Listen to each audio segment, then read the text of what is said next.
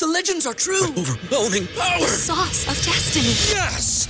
The most legendary sauce has arrived as McDonald's transforms into the anime world of WickDonald's. The greatest flavors unite in all new savory chili McDonald's sauce to make your 10-piece Wick Nuggets, fries, and Sprite ultra powerful. Unlock manga comics with every meal and sit down for a new anime short every week only at WickDonald's. Ba-da-ba-ba-ba, go! I participate in McDonald's for a limited time while supplies last. ¿Te preocupas por tu familia? Entonces, ¿por qué darles solo huevos ordinarios cuando pueden disfrutar de lo mejor? Eggland's Best, los únicos huevos con ese delicioso sabor fresco de granja, además de la mejor nutrición, como 6 veces más vitamina D, 10 veces más vitamina E y 25% menos de grasa saturada que los huevos regulares, además de muchos otros nutrientes importantes. Así que, dales los mejores huevos. Eggland's Best, mejor sabor, mejor nutrición, mejores huevos.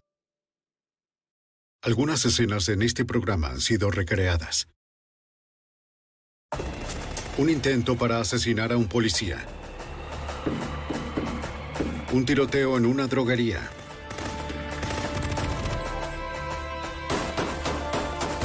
Y el robo violento a un banco. Una pandilla de criminales peligrosos amenaza a toda una comunidad. El FBI y un ex policía encubierto arriesgan sus vidas para rastrear a los hombres armados. La evidencia se acumula, no hay sospechosos evidentes. Asesino en serie prófugo. Ted Kaczynski es arrestado. Fugitivo a un prófugo.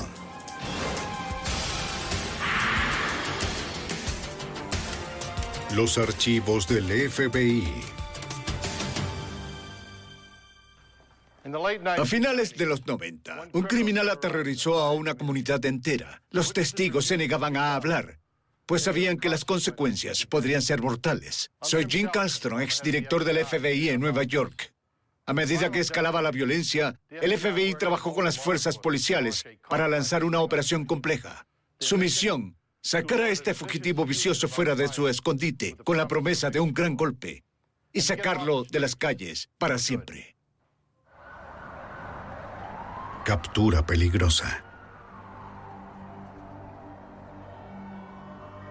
Camden, Nueva Jersey, ubicada al otro lado del río desde Filadelfia. Es una de las ciudades más pobres y atestada de crímenes de los Estados Unidos. El 12 de febrero de 1997, el oficial Stephen Leone patrulla las calles. Son las 4 y 20 de la madrugada. El oficial Leone se detiene para ponerse al día con algunos procedimientos.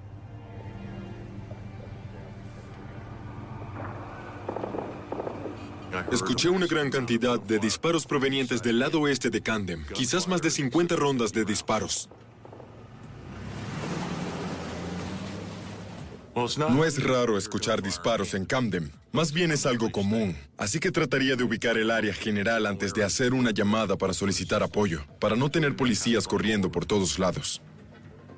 El oficial Leone conduce hacia el área de los disparos. Las calles están desiertas hasta que aparece un auto sospechoso. El oficial Leone va tras el auto.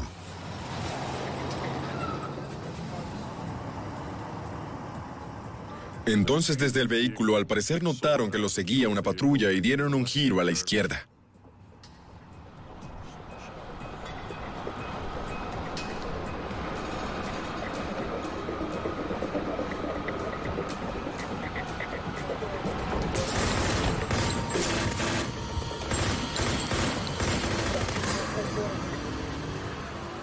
Me lancé sobre el asiento. Luego me incorporé y sentí el sabor de mi propia sangre. El oficial Leone había sido herido en el rostro, pero se las arregló para salir del vehículo. Salí del auto para tomar una posición táctica en la parte trasera de mi vehículo, en caso de que mis atacantes intentaran regresar o estuvieran aún en el área. Sabía que estaba herido, sabía que me había impactado una bala en el rostro o la cabeza y no sabía cuán grave era. Llamé por radio, oficial caído, oficial herido, disparos. Oficial requiere apoyo, inmediato. En mi ubicación hay disparos.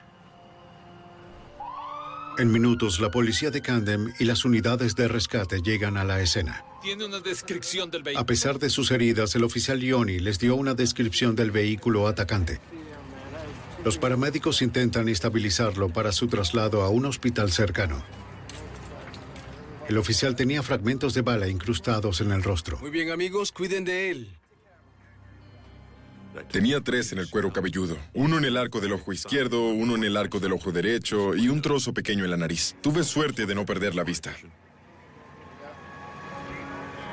Los paramédicos llevan al oficial Lioni al hospital, mientras los investigadores recorren la escena en busca de evidencia. Lee Salomon, fiscal del condado de Camden. El hecho de que alguien sea tan descarado, tan arrogante como para disparar un arma contra un oficial de policía es algo por lo que nos movilizamos con mucha rapidez.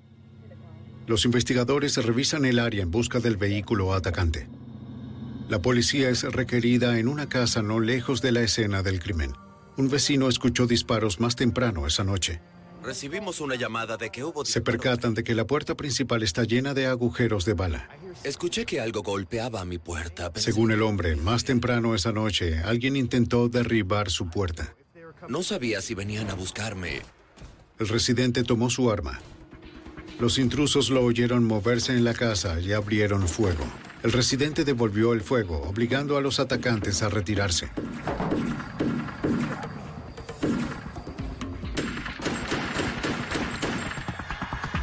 La policía piensa que el ataque fue lo que denominaron un robo al estilo ninja, en el que hombres armados enmascarados invaden una casa para robar drogas o dinero.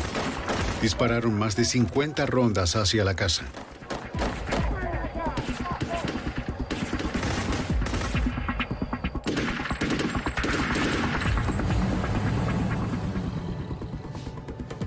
Una de las balas atravesó una pared, un refrigerador, la pared trasera de la residencia y nunca se encontró el proyectil. Otro pasó a través de un techo, piso, techo, a través de la azotea una vez más. El proyectil nunca fue hallado. Eran armas de alto poder, era motivo de preocupación.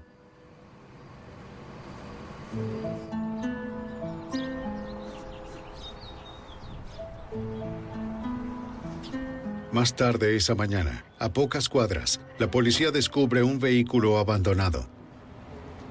El auto coincide con la descripción del oficial Lioni del vehículo utilizado en el tiroteo. Hay vidrios rotos, se hallaron proyectiles de AR-15 y de una pistola calibre 45 que se encontró en el automóvil. Y había sangre en el vehículo. Era evidente para los investigadores que uno de los atacantes había sido herido. El oficial consulta la matrícula. El auto pertenece a una mujer que vive en el barrio. La unidad canina recoge el olor del automóvil y lo rastrea a la misma dirección que figura en el registro del vehículo. Y se hallaba a dos o tres cuadras de la ubicación donde me habían efectuado los disparos. Un equipo SWAT se prepara para asaltar la casa, en caso de que los tiradores todavía estén dentro. Y había una escuela primaria que cerraron por el día, al pensar que habría una batalla armada con esas personas que estaban fuertemente armadas. Vamos, vamos, vamos, vamos, vamos. ¡Quieto! Dentro de la casa, no había señales de los atacantes. ¡Baño despejado! ¡Salga! ¡Salga! En cambio, el equipo SWAT encuentra a una mujer que la policía descubre que es la dueña del vehículo. ¡Manos Esta es mi arriba! casa. ¿Quién se ¡Dese cree que! Vuelta! Quieta. ¡Dese vuelta! Las manos, las manos atrás. No pueden estar en mi casa o tienen... Silencio. Descubren que es la novia de Charlie Rodríguez, uno de los criminales más violentos de Camden. Entre 1984 y 1989, Charlie había sido arrestado por cargos de armas y drogas, así como por hacer amenazas terroristas. El loco Charlie era conocido como alguien que haría cualquier cosa. No había acto violento más allá de él. El loco Charlie era el tipo de persona que dispararía a un policía, a un anciano, dispararía a un joven, lo haría sin discriminar. SWAT no encuentra rastro del pistolero. La policía busca en los alrededores e interrogan a la novia. ¿Usted qué está haciendo en mi casa? casa. ¿Cómo se llama? No tengo Les dice que estaba en el trabajo, en el momento del tiroteo, y que ella había informado que su auto había sido robado. Los investigadores registran la casa y encuentran gotas de sangre. Solicitan que los forenses recojan la sangre como evidencia. Por favor, hay sangre en el lavabo. Los investigadores recorren el área interrogando a los vecinos de la novia. Entre los vecinos de aquella casa, Encuentran a alguien que recuerda haber visto a unos hombres salir de la casa de la novia muy temprano esa mañana. Luego de observar una serie de fotos, identifica a uno de los hombres.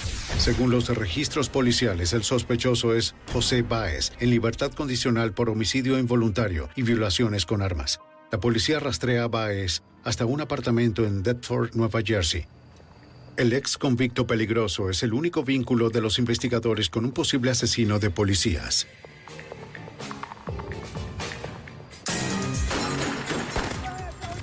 Un disturbio violento en Camden, Nueva Jersey, termina en unos disparos a un oficial de policía. ¡Disparos! ¡Oficial caído! La evidencia lleva a los investigadores a José Báez, un ex convicto que creen estuvo involucrado en el tiroteo. ¡Arriba las manos! Báez es puesto bajo custodia de inmediato. ¡Dese vuelta! Los investigadores notan que el sospechoso tiene una herida en una de sus manos. Tuvo algún tipo de herida de bala reciente en la mano que intentó coser él mismo usando hilo. La policía arresta a Baez por violar su libertad condicional y toman una muestra de su sangre para una prueba de ADN. En el laboratorio, la sangre de Baez se compara con la evidencia reunida en el tiroteo de Leone. Y pudieron verificar que su sangre coincidía con la encontrada en las escenas, en el vehículo y en la casa. Los investigadores ahora tenían pruebas de que Baez estaba en el auto cuando le dispararon al oficial Leone. Pero no tienen pruebas que sugieran que él realmente apretó el gatillo. Al principio, Baez se niega a hablar con las autoridades. Pero después de dos semanas bajo custodia, pide reunirse con los investigadores. José Baez, ya se le leyeron sus derechos, así que no tenemos que hacerlo de nuevo. Soy investigador del condado de Camden y levanto información sobre el tiroteo. Baez por fin acepta hablar, pero solo si la policía toma medidas para proteger a su familia. Dice que Charlie Rodríguez, el loco Charlie, estuvo involucrado en el robo de ninjas, así como en el tiroteo de Leone. Creo que Baez finalmente cooperó porque Charlie había amenazado a su familia y por temor a que algo pudiera pasar, había cooperado. La oficina del fiscal del condado de Camden obtuvo una orden de detención contra Charlie Rodríguez por intento de asesinato de un oficial de policía. También ofrecen una recompensa de mil dólares por información que conduzca a su detención. El estado de Nueva Jersey coloca a Charlie Rodríguez en la lista de los 10 fugitivos más buscados. La búsqueda se hacía a diario. Los policías de Camden y todos los del mismo condado buscaban a Charlie Rodríguez. Aunque Charlie es bien conocido en todo Camden, los residentes tienen mucho miedo de hablar con la policía. El miedo es un arma poderosa para alguien como Charlie Rodríguez. En el mes siguiente al tiroteo del oficial Leone, la policía interrogó a sus informantes. Todo lo que averiguan es que Charlie se está escondiendo en algún lugar al otro lado del río, en Filadelfia. Dado que se cree que Charlie huyó a otro estado, la policía local acude al FBI en busca de ayuda. El agente del FBI, John Tam, obtiene una orden federal y dirige una búsqueda de Charlie Rodríguez en varios estados. Obtuve buenas fotos, revisé sus antecedentes penales y también los registros de la prisión para ver quiénes fueron sus compañeros de celda, quién lo visitó mientras estuvo en prisión e intentó identificar personas con las que podría estar en contacto. Los agentes del FBI lanzan una amplia red de búsqueda. Pero al igual que la policía local, encuentran que las personas están demasiado aterrorizadas para hablar. La reputación de Charlie Rodríguez era la de un asesino frío como piedra. La gente era muy cautelosa al hablar de él. Los agentes establecieron vigilancia de la novia de Charlie, esperando que ella los guiara hasta él. Rodríguez tenía suficiente autodisciplina para mantenerse alejado de ella y mantenerla alejada de él. Eso no nos ayudaba tampoco.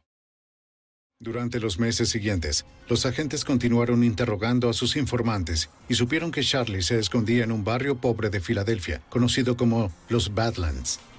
Es un barrio muy rudo, con mucha actividad de drogas, difícil de controlar. La gente vive allí intimidada por los criminales. Es un lugar difícil para encontrar a un fugitivo porque se obtiene muy poca cooperación. Los equipos SWAT del FBI allanaron los edificios en donde se creía que Charlie se escondía. Tenemos el grupo de trabajo de fugitivos en Filadelfia. Cinco de la mañana. Llegamos al lugar. Atrapamos a alguien. Eran criminales, pero no Charlie Rodríguez. Terminamos arrestando a alguien que era buscado por otra cosa. Vamos. Camina. Camina. Al mismo tiempo, en las calles desbordadas de crimen de Camden, el FBI está realizando una investigación de drogas que no está relacionada. Y el agente especial Jim Walsh recibe una pista inesperada. Obtuvimos información de que Charlie Rodríguez, su hermano Joseph y otras personas planeaban cometer un robo a un banco o robar un vehículo blindado en algún momento. Joseph Rodríguez había sido condenado con anterioridad por asesinato en un infame tiroteo por drogas ocurrido a principios de los 90, eh, en el que dos adolescentes fueron asesinados en una esquina por drogas. Según un informante, Charlie y Joey Rodríguez apuntan a un banco en particular, en la ciudad cercana de Woodland, Nueva Jersey. Los agentes establecen equipos de vigilancia. Si los hermanos Rodríguez atacan el banco, la policía local y cercana estaría listas para hacer el arresto. Pero pasan semanas sin señal de los ladrones. Debido a las necesidades de personal, no pudimos mantener la vigilancia y luego de mes y medio debimos suspenderla. El 19 de julio de 1997, pocas semanas después de que el FBI suspendiera la vigilancia, varios hombres fuertemente armados atacaron el banco en Woodland. Todos, abajo. Vamos, todos abajo. Al suelo. vamos, vamos, al suelo, le dije. ¡No se muevan! Uno de los empleados está muy asustado para moverse. Abajo, obedezca. Ah. ¡Silencio! ¡Muévase! ¡Deprisa! ¡Acérquese! ¡Muévanse, muévanse! Dos de los ladrones obligan a la cajera a vaciar los cajones de efectivo. ¡Vamos, vamos, apresúrense! Uno de los asaltantes vigila el vestíbulo y lleva cuenta del tiempo transcurrido. ¡Abra la bóveda! No puedo ¡Rápido! abrirla. Otro de ellos intenta obligar a la supervisora a abrir la bóveda. No puedo. Ella le dice que no puede. La bóveda tiene un temporizador. Le advierte que si no abre la bóveda, la matará. No me mate, por favor. En Nueva Jersey, el tiroteo a un oficial de policía de Camden detona la persecución por el FBI de un ex convicto violento llamado Charlie Rodríguez. Cinco meses después, tres hombres con armas semiautomáticas irrumpieron en un banco en Woodland, Nueva Jersey. ¡Esto es un asalto! ¡Todos abajo! ¡Abajo, vamos! La supervisora del banco no puede abrir la bóveda porque tiene temporizador. No se hagan daño, por favor. Tiene temporizador. Uno de los asaltantes amenaza con matarla. ¡Ábrala! No me mate. ¡Vamos! Los ladrones no tienen más tiempo. ¡Vamos a irnos! ¡Vamos! ¡Vamos! Tienen que irse antes de que llegue la policía. ¡Caminen, vamos! Oh, Dios. La supervisora del banco escapa con vida. ¡Vamos, deprisa! ¡Vamos! Los agentes del FBI, John Tam y Jim Walsh, investigan el robo. Los clientes y los empleados del banco están aterrorizados. Agente especial Jim Walsh Todos los individuos estaban afectados. Una mujer tuvo que ser llevada al hospital. Se asustó tanto que sufrió un leve ataque al corazón.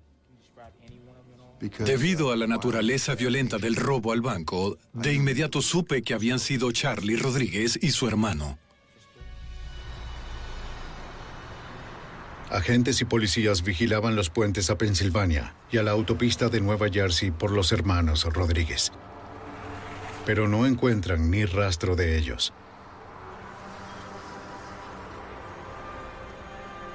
En la oficina del FBI de Sherry Hill, Nueva Jersey, Los agentes Walsh y Tom estudian las fotos de vigilancia y las imágenes de las cámaras de seguridad del banco en busca de pistas. Agente especial John Tam. Vimos bien las armas que portaban. Eran rifles semiautomáticos. Lo que se conoce como AR-15 es un arma muy peligrosa. Ningún chaleco antibalas del cuerpo policial podrá detener esas balas. Aunque los agentes se sienten seguros de que los sujetos son Charlie y Joey Rodríguez, no pueden identificarlos con seguridad a partir de las imágenes. No se podían identificar de ninguna manera, ya que estaban cubiertos por completo. Llevaban guantes, máscaras, gorros. También este asaltante. Joey Rodríguez sigue viviendo con tranquilidad en Camden. El FBI no tiene evidencia suficiente para arrestarlo. Los agentes vigilan a Joey, esperando que los guíe hasta Charlie. Se percató de que él era la conexión. Él y su hermano se mantuvieron separados. Durante los siguientes siete meses, el área de Camden, Nueva Jersey, se ve plagada de una serie de robos a bancos. Los hermanos Rodríguez son los posibles sospechosos, pero la policía no tiene pruebas sólidas para vincularlos con los crímenes. Moorestown, Nueva Jersey. Es una comunidad dormitorio al norte de Camden. El 23 de mayo de 1998, más de un año después de que le dispararan al oficial Yoni, tres hombres llegaron a un banco en Moorestown justo antes de las ocho y media de la mañana. Todos llevan rifles de asalto o ametralladoras. Las puertas del banco aún están cerradas. Párale a la cerradura. ¡Adelante! ¡Vamos, vamos! ¡Vamos! ¡Todos abajo! ¡Al piso! Los ladrones perdieron un tiempo precioso. Se percatan de que es probable que un empleado del banco haya activado la alarma silenciosa. Dos de los ladrones obligan a los cajeros a vaciar los cajones de efectivo. ¡Levántese! ¡Vamos, vamos! ¡Llene esa ¡Denos bolsa! el dinero! ¡Póngalo todo ahí! Un tercer asaltante vigila el vestíbulo y dice cuánto tiempo ha pasado. Vamos, vamos, rápido. ¡Deprisa! ¡Vamos! Los ladrones están tensos. No, por favor. Deciden que los cajeros se mueven muy lento. ¡Vamos, rápido! ¡Vamos, vamos! Están tardando mucho. ¡30 segundos! Es todo lo que hay. ¡Ya es hora! ¡Vámonos! ¡Quédense abajo! ¡Vámonos! Los ladrones se topan con una cajera que llega ¡Al tarde. piso! ¡Al piso! ¡No se mueva! ¡Quédese ahí! ¡Déjala! ¡Vamos! ¡No se mueva! ¡Vamos! ¡Vamos! ¡Deprisa! El auto de escape no encendió. Muy bien, vamos. Entraron en pánico. Amenazaron a la cajera exigiéndole las llaves de su auto. ¡Vámonos, vamos! métanse ahí ahora! ¡Rápido, vamos! ¡Entra ahí, vamos! ¡Vámonos en ¡Vamos! este auto! ¡Vamos! Escaparon en su auto. ¡Muévete! ¡Muévete! ¡Prisa! ¡Vamos, vamos! ¡Acelera!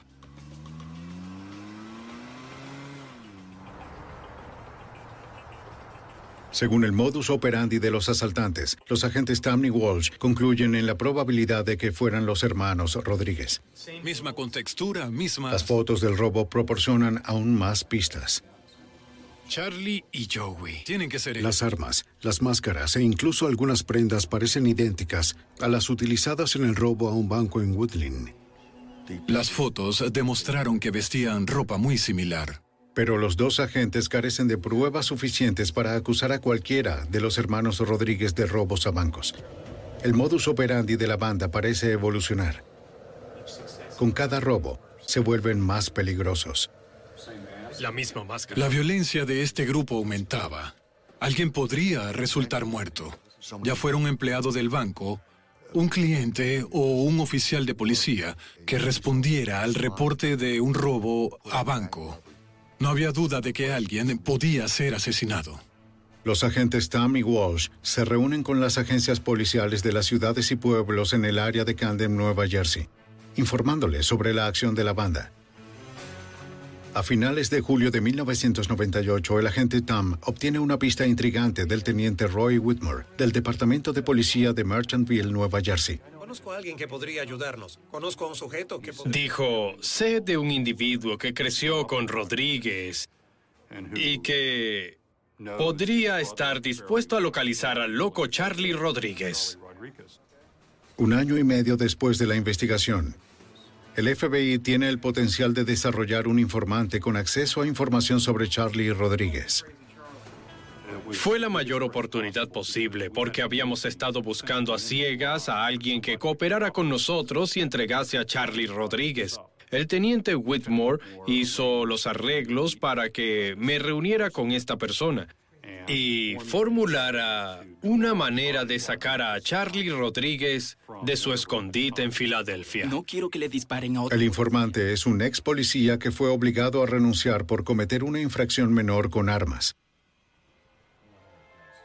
Pues bien, él me pareció inteligente, articulado al extremo, considerando que provenía de un entorno urbano muy duro.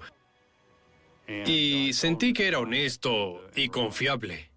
El ex policía dice que desea detener a Charlie antes de que le dispare o asesine a alguien más, en especial a un oficial de policía. También conozco a su hermano. Hablamos de su relación con Joseph Rodríguez. Los agentes tienen la teoría de que Joseph, de alguna forma, está en contacto con su hermano para poder planear los robos. Le sugerí que tal vez pudiera averiguar algo de Joseph, si vio a su hermano, si estuvo en contacto con él, cómo lo contactó y la frecuencia de sus contactos, porque podríamos valernos de eso para ubicar a Charlie Rodríguez. Los agentes Tammy Walsh desarrollan un plan para usar a su informante para sacar a Charlie de la clandestinidad. Saben que el ex policía solía vender armas. Creo que sería un muy buen plan. Trabajó en una armería. Y eso era algo que se sabía en la calle, en el sur de Camden. Tenemos que intentar. Pero ahora el ex policía tiene prohibido legalmente poseer o vender armas de fuego. Los agentes deciden utilizar los antecedentes del informante para ayudar a establecer su papel. Iría con Joseph Rodríguez y le preguntaría si estaba interesado en comprar un arma de fuego. Sentimos que sería una buena indicación de que quería ingresar ahora al medio criminal. Sabía que eso le interesaría a Charlie Rodríguez, dada su naturaleza criminal violenta. Los delincuentes siempre están interesados en adquirir nuevas armas. Pueden deshacerse de cualquiera que hayan usado antes y pasar a otra que no esté relacionada con sus crímenes previos. El ex policía acepta acercarse a Joey en una reunión familiar días después. Al principio, Joey muestra cautela. Joseph sabía que había sido un buen oficial de policía, que dejó el departamento y tomó eso como un buen antecedente. Me despidieron por error, me hundieron y al demonio con la policía. Entiendo. Bien, volvamos a la fiesta. ¿Y cómo has estado? Unos días después, Joey se pone en contacto con el ex policía y organiza una reunión. Y él le dijo, sí, hablé con Charlie al respecto y está interesado en comprar el arma. No hay problema. Te llamaré. Entonces supimos que progresábamos y que Charlie Rodríguez estaba más cerca. El agente Tam le dice al ex policía encubierto que lo necesitan para encontrarse con Charlie cara a cara. Joseph Rodríguez estaría muy feliz de comprar el arma y luego dársela a Charlie Rodríguez, pero eso no nos ayudaría. No hay problema. Aunque estoy pensando- Entonces le recalqué en ese momento que iba a tener que entregarle el arma a Charlie Rodríguez en un lugar en el que pudiéramos arrestarlo. El FBI no tiene intención de entregar una pistola de trabajo a ninguno de los hermanos Rodríguez.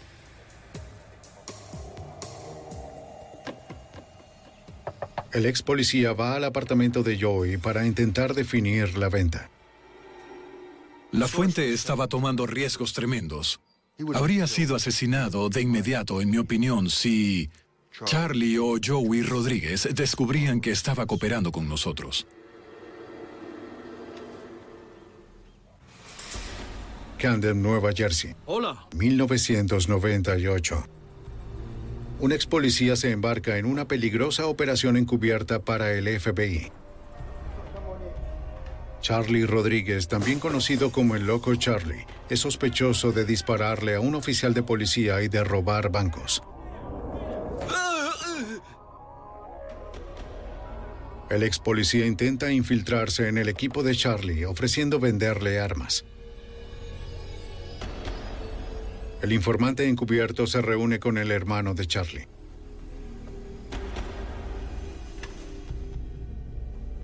Joey Rodríguez, un ex convicto que ha cumplido condena por homicidio involuntario, verifica si lleva un micrófono. Como puedes ver, No llevaba ningún dispositivo ni nada porque temíamos que si le encontraban uno lo matarían de inmediato.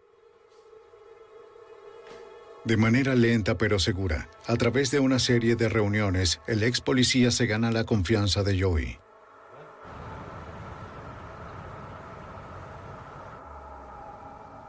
El informante encubierto les dice a los agentes del FBI, John Tammy y Jim Walsh, que Joey incluso le pidió consejos sobre un próximo robo. Entonces creo que ahora yo... Yo dije, es una buena idea. Diles que estás interesado en participar.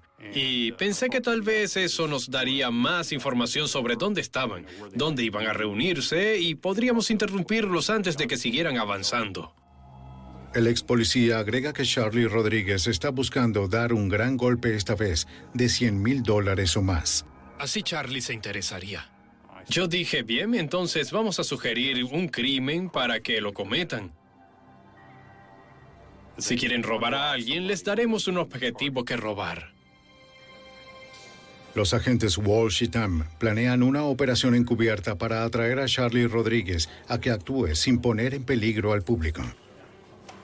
La clave aquí era la credibilidad. El criminal tiene que creer en la situación.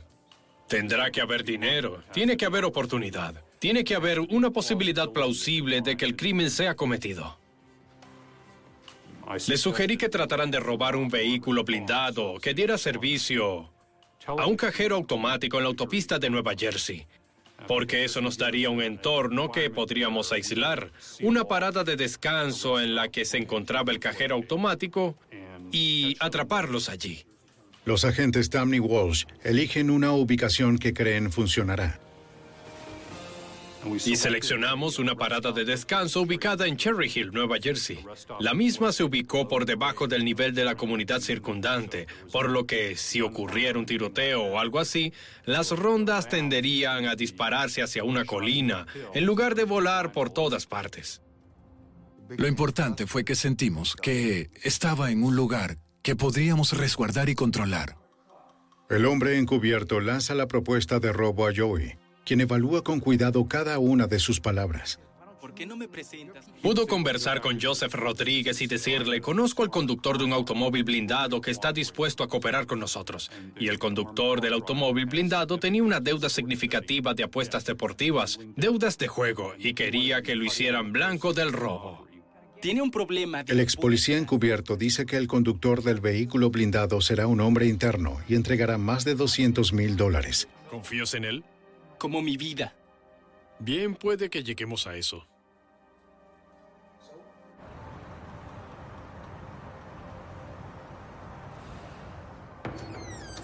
Dos días después, Joey regresa al ex policía con una respuesta. ¿Y bien? Joseph Rodríguez dijo, Charlie piensa que es una buena idea. Continuemos con un plan y hagámoslo. Joey dice que quiere revisar la parada de descanso con una tercera persona. ¿Quién es ese? Un amigo mío. El ex policía está preocupado por el cambio repentino de planes. No tienes por qué preocuparte. Es un amigo. Debes confiar. Joey dijo, no te preocupes por él, está bien. Puedes confiar en él. El nombre del recién llegado es José Soto.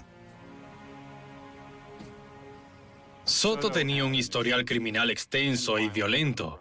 También había sido condenado por asesinato en segundo grado y estaba en libertad condicional. Se dirigieron a la parada de descanso y, en esencia, comprobaron si era posible lograr el robo. El área de descanso tenía una vía de servicio posterior. Les permitiría entrar y salir de ella sin siquiera tener que ingresar a la autopista. Sabían que podrían escapar con posibilidades de no ser vistos por nadie. A los ladrones les gustó todo en cuanto a la ubicación. Y al FBI le gustó todo en cuanto a la ubicación, ya que iba a permitirnos aislarlos en un área de donde no podrían escapar y donde el público en general estaría protegido de cualquier tipo de actividad de armas de fuego, de disparos u otra cosa que pudiera ocurrir. Joey conduce alrededor de la parada de descanso, trazando la ruta que tomará el vehículo blindado cuando se aproxime al cajero automático. Joseph Rodríguez estaba familiarizado con la ubicación y se sentía cómodo con ella. Entonces, en lugar de que nuestro colaborador tenía que vendérselo a Charlie Rodríguez, Joseph Rodríguez se lo vendió por nosotros.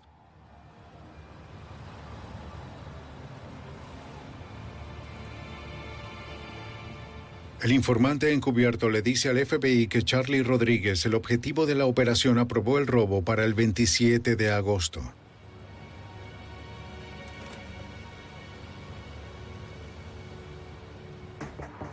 Con el plan ahora en marcha, el FBI se acerca a la agencia responsable de la autopista de peaje y a la parada de descanso, la Policía del Estado de Nueva Jersey.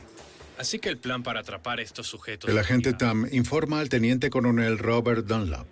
Los soldados de Dunlap cerrarían toda el área y la autopista de peaje para proteger al público.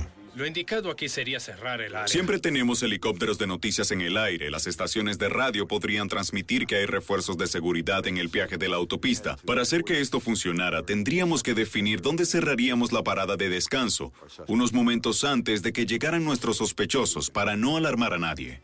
Los equipos SWAT se ubicarían en las entradas de la autopista, desde el peaje y dentro de los edificios de la parada de descanso. Tres días antes de la emboscada, Tammy Walsh se reúnen con el FBI y los líderes de SWAT de la policía para revisar el plan para capturar a los hermanos Rodríguez y Azoto. Sabíamos que estarían fuertemente armados. Y que también Charlie Rodríguez era propenso a dispararle a las personas cuando se le enfrentaban. El plan es evacuar la parada de descanso minutos antes de que llegue la banda de Rodríguez. El informante del FBI se estacionará detrás de la parada de descanso, pero luego caminará hacia el frente del edificio para salir de la línea de fuego. ¿Qué estarán haciendo? Sí, justo hablando. El equipo SWAT estaría oculto dentro de un camión de reparto. Como respaldo, los francotiradores se colocarían en una azotea. Un camión de remolque bajaría por la carretera de acceso, conducido por un agente del FBI, y estaban planeando remolcar el auto con los hermanos Rodríguez en él hasta ese lugar para que no pudieran sacar el auto. Una vez que la banda estuviera atrapada, el equipo SWAT haría el resto. El plan era bueno en términos de que, si ellos tenían un poco de sentido, se rendirían. El 27 de agosto de 1998, agentes y policías estatales se organizan en la parada de descanso. Bien. La trampa está montada. En posición, verifico. Al loco Charlie se le consideraba un criminal muy peligroso e impredecible. Creo que todos los que participaron en esta operación sabían que existía una gran posibilidad de que no se rindiera con facilidad. Y tal como lo planeamos, siempre existía la posibilidad de que pudiera efectuar disparos.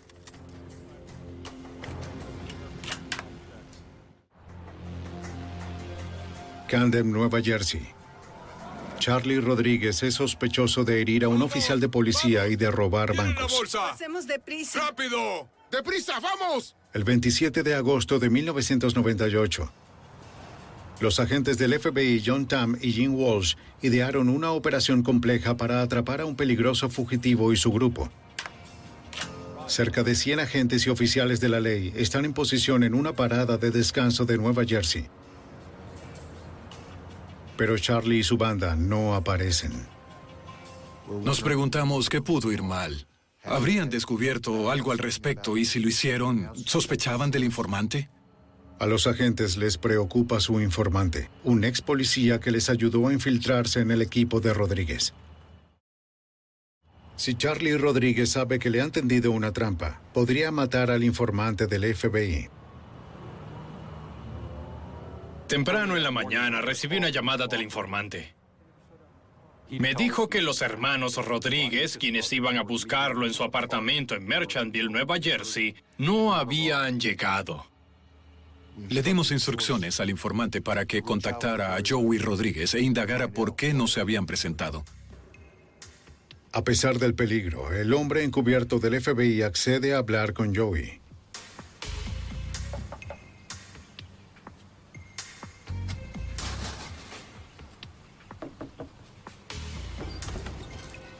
¿Dónde se metieron hoy, amigos? Ayer vinieron. Joey les dice que el día anterior los alguaciles vinieron a buscar a uno del grupo, José Soto. Tiene que haber una forma de atraparlos. El hombre encubierto informa al FBI sobre el problema. Sí, te habla el agente Walsh. El departamento de alguaciles del condado tenía una orden de arresto contra José Soto por no pagar la manutención de sus hijos. Eso de alguna forma los asustó y decidieron no seguir adelante. Llámalos de nuevo. El agente Walsh le solicita a los oficiales que informen a Soto que todo lo que quieren de él es una promesa de pagar la manutención. Correcto. Los hermanos Rodríguez y Soto se sienten aliviados. Al día siguiente, Joey se reúne con el ex policía cerca del puente Ben Franklin para decirle que Charlie eligió una nueva fecha para el robo, el primero de septiembre. El plan de captura del FBI se activa de nuevo. De acuerdo al informante, se suponía que Charlie y su grupo llegarían a su apartamento temprano en la mañana del robo. Todos irían juntos hasta la parada de descanso. Intentarlo allí sería arriesgado. Se manejó la posibilidad de arrestarlo en el apartamento. Sin embargo, los líderes del equipo SWAT sintieron que no era un entorno tan seguro como la parada de descanso, pues había otras personas viviendo en los apartamentos de arriba y alrededor. El complejo de apartamentos estaba al lado de un parque infantil y una escuela primaria. Todo el ambiente sería terrible para un arresto violento, así que más bien queríamos sacarlo de allí. Se acordó que regresaríamos al plan original y que todo se llevaría a cabo en la parada de descanso. La mañana del robo, el hombre encubierto del FBI espera en su apartamento a que llegue el grupo. Hasta ese momento, Charlie Rodríguez no había aparecido. El informante aún no había visto ni conocido a Charlie Rodríguez durante todo ese proceso. Al fin logra encontrarse con Charlie cara a cara.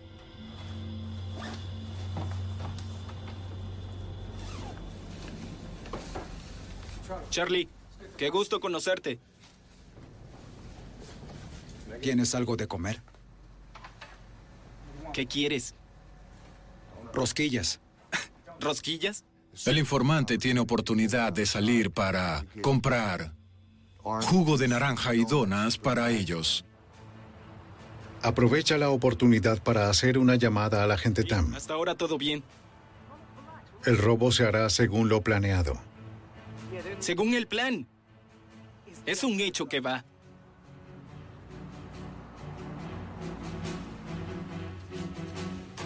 En el apartamento, el grupo se coloca chalecos antibalas y revisan sus armas.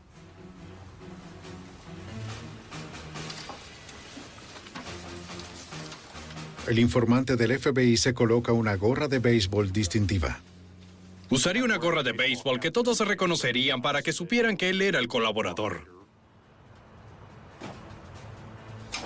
Los asaltantes parten hacia la parada de descanso en dos autos robados. La vigilancia del FBI mantiene a los agentes informados de la ubicación de los ladrones para que puedan evacuar la parada de descanso antes de que lleguen. Cerramos la parada de descanso y el viaje por un periodo de 10 a 15 minutos. El hombre encubierto estaciona uno de los autos robados en un vecindario cercano para usarlo como vehículo de escape después del robo.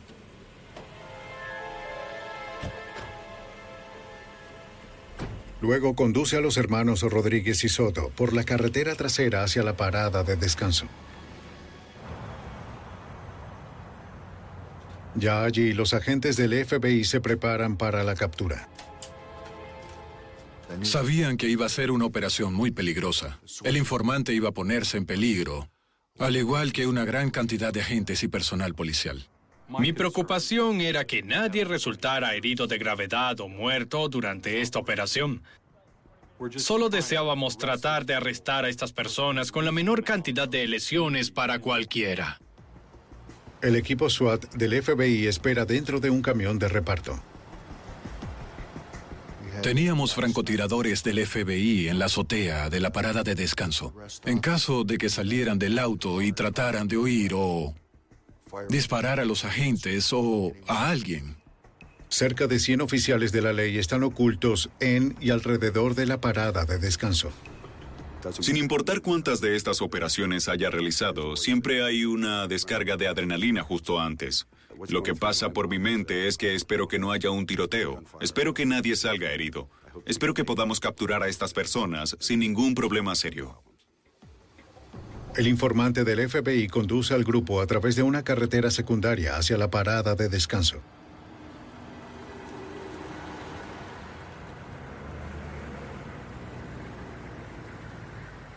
El informante estacionó en el sitio exacto donde se le indicó.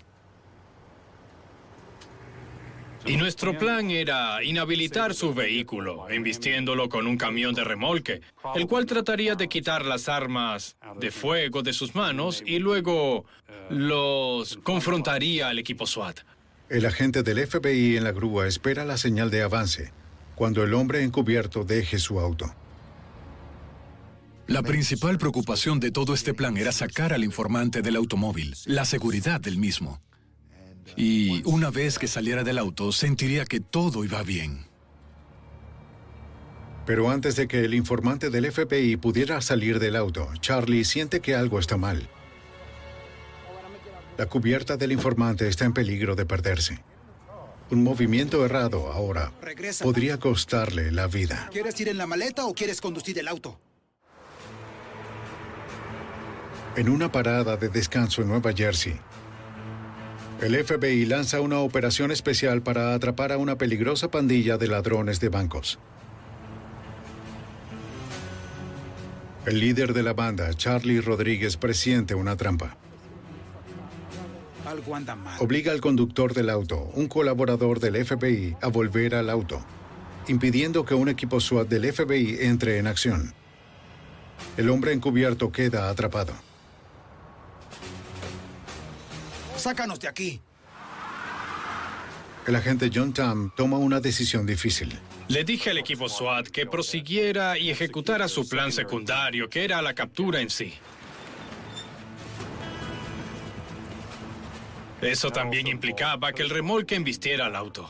El chofer del remolque conduce alrededor para enganchar el auto de los asaltantes. Cuando la grúa se acercó, Charlie le dijo al informante, algo está mal aquí, es una trampa.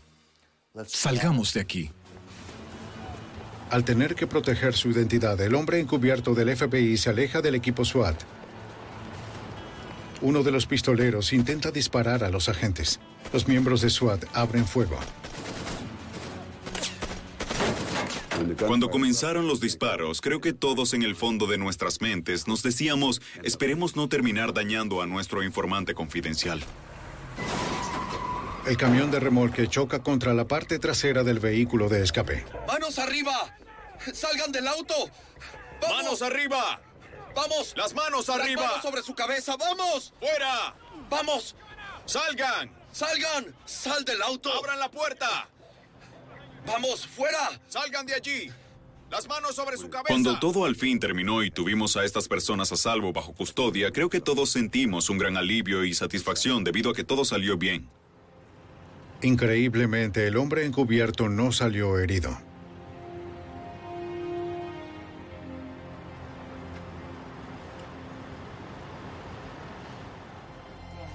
Los agentes del FBI recuperan un enorme arsenal de armas de los hermanos Rodríguez y de Soto. La cantidad de armas y la cantidad de municiones que se encontraron dentro de ese automóvil fue algo que nunca antes había visto o escuchado. Era más poder de fuego de lo que sería necesario para robar mil bancos. Las armas incluían un AR-15 convertido en automático, una pistola ametralladora con silenciador y un clon chino AK-47 que también convirtieron en automático. Aquí pueden observar todas las armas y municiones. Cada uno de los criminales también llevaba armas laterales con los números de series perforados. Y docenas de caserinas completamente cargadas. En total, tenían más de mil rondas de municiones. Charlie Rodríguez comentó que, de haber sabido lo que iba a suceder, habría traído sus granadas de mano.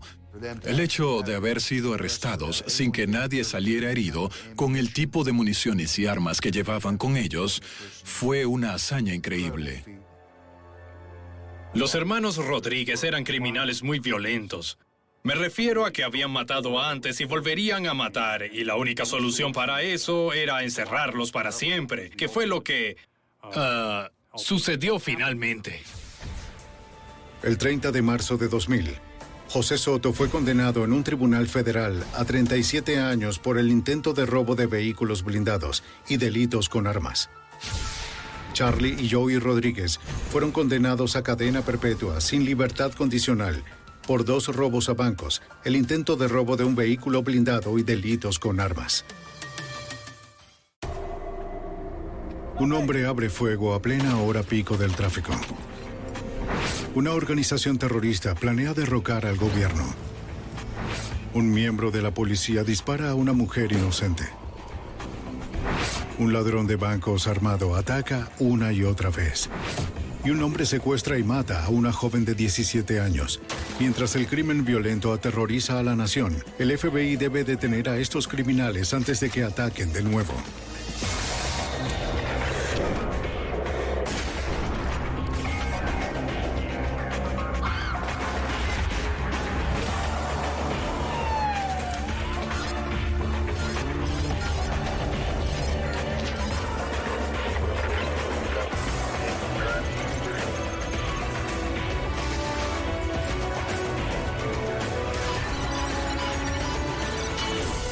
Los archivos del FBI.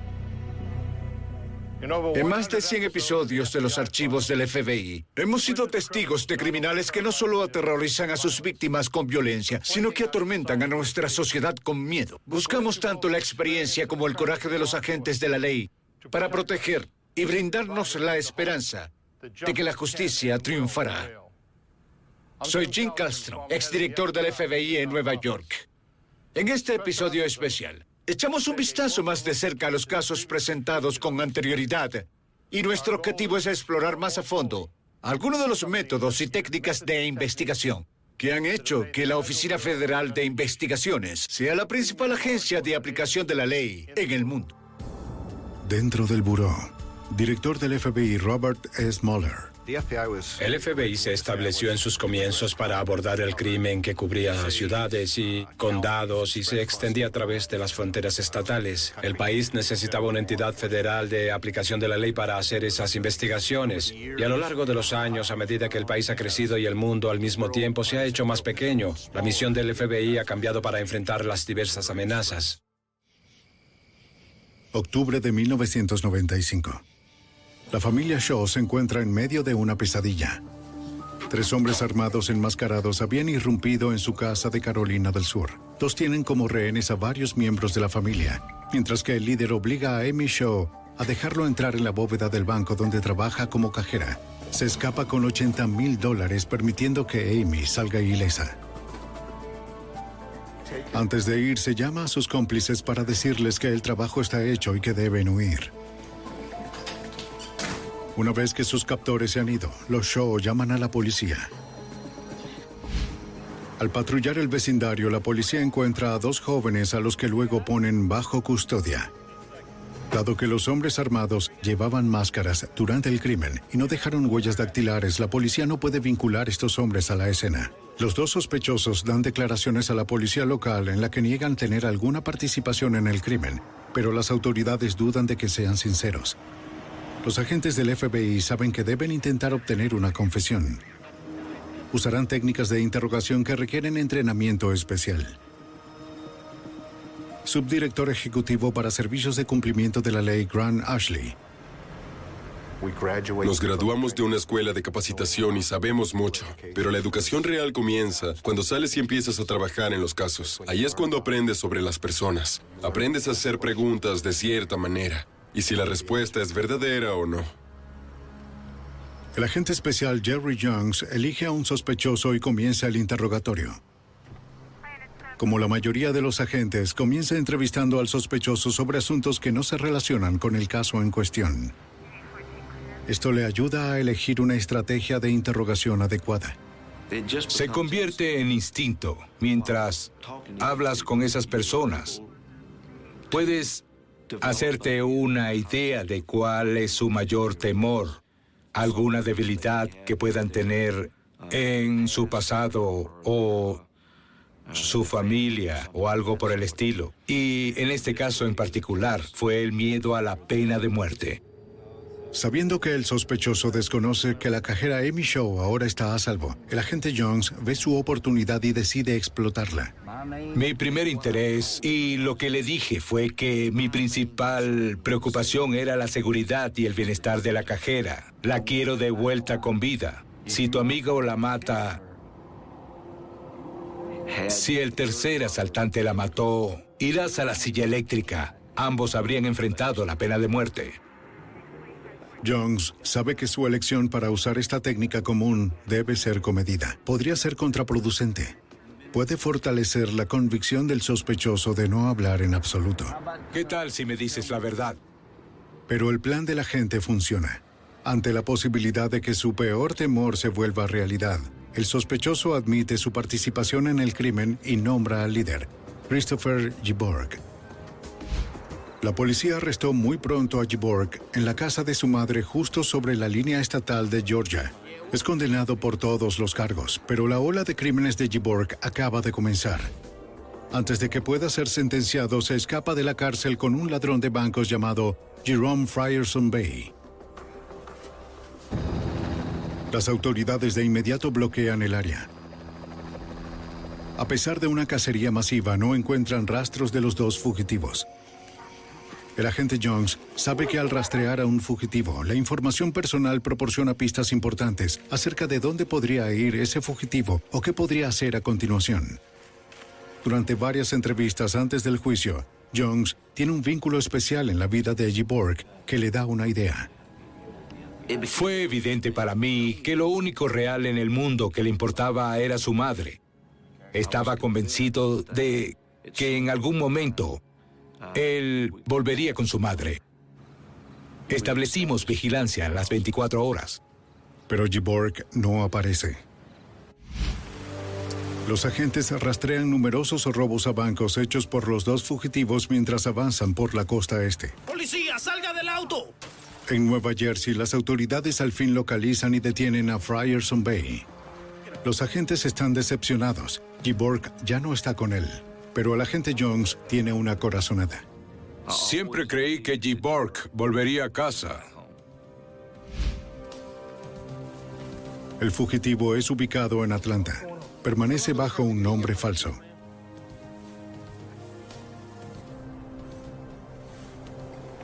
Giborg es arrestado sin incidentes, devuelto a la cárcel y más tarde condenado a cadena perpetua. A lo largo de los años, desarrollas una experiencia en la que puedes sentir cosas sobre una persona, sus relaciones familiares y cosas así. El instinto individual y la experiencia del agente Jones fueron fundamentales para cerrar este caso. A veces se requieren los esfuerzos de todo un equipo para llevar a los criminales ante la justicia. Seattle, 1992. Abajo, vamos. Un hombre armado comete una serie de atrevidos robos a bancos, amenazando con matar a cualquiera que se interponga en su camino. Los agentes nombran al ladrón Hollywood por su uso de maquillaje teatral y disfraces en sus robos. Durante los próximos tres años, el hombre armado roba 12 bancos, se lleva casi un millón de dólares y deja pocas pistas. Para acabar con este criminal escurridizo, la policía de Seattle y el FBI deben unirse a varias otras agencias del orden en un entorno de investigación único conocido como Grupo de Trabajo. Subdirector Ejecutivo Grant Ashley. Reunimos los recursos de nuestros aliados estatales y locales con el FBI y algunos de nuestros aliados federales para poder obtener las habilidades y capacidades únicas de estas agencias centradas en una amenaza en particular. Y así conseguir los máximos resultados. Pueda que tenga que dispararle a alguien. Pero la policía local y los agentes federales no siempre están de acuerdo. Los oficiales del FBI nombran a la agente especial Ellen Glasser como supervisora del grupo de trabajo de Puget Sound. Teníamos una docena de agencias diferentes, todas con diferentes misiones, diferentes intenciones, y fue muy interesante porque tenemos diferentes filosofías de cómo hacemos las cosas, tenemos diferentes políticas, así que fue un gran desafío para hacer que todos trabajasen juntos por el bien común. El detective de la policía de Seattle, Mike Megan, también es miembro del grupo de trabajo. Me veo como un invitado en la casa del FBI. Se les da mucho respeto, pero había obstáculos que superar. Las opiniones preformadas o juzgar un libro por su portada. Tuvimos que dejar las cosas a un lado, como los egos y las actitudes. ¿Y quién iba a tomar siempre la iniciativa? ¿Y quién iba a ser el hombre clave? Y están los oficiales que van a jugar un papel secundario. Y tuvimos que llegar a un entendimiento. El grupo de trabajo no puede esperar cumplir su misión si no pueden trabajar como un equipo. Tuvimos que trabajar en las comunicaciones entre los miembros del grupo de trabajo cada día. Eran personas de voluntad muy fuerte que formaban parte del grupo de trabajo y mi filosofía siempre ha sido que si se ponen las relaciones primero y se trabaja en las relaciones con las personas trabajando juntos, la misión se hará a cargo de sí misma. Con esta filosofía, Glasser trae cohesión al grupo. El grupo de trabajo ahora funciona como uno solo. Juntos determinan el patrón y la frecuencia de los crímenes de Hollywood, por lo que estarán preparados para reaccionar muy rápido la próxima vez que ataque. El esfuerzo vale la pena. El 27 de noviembre de 1996, Hollywood es el principal sospechoso en un robo armado a un banco. Gracias a los esfuerzos combinados del grupo de trabajo, la policía lo localiza y acorrala en una caravana.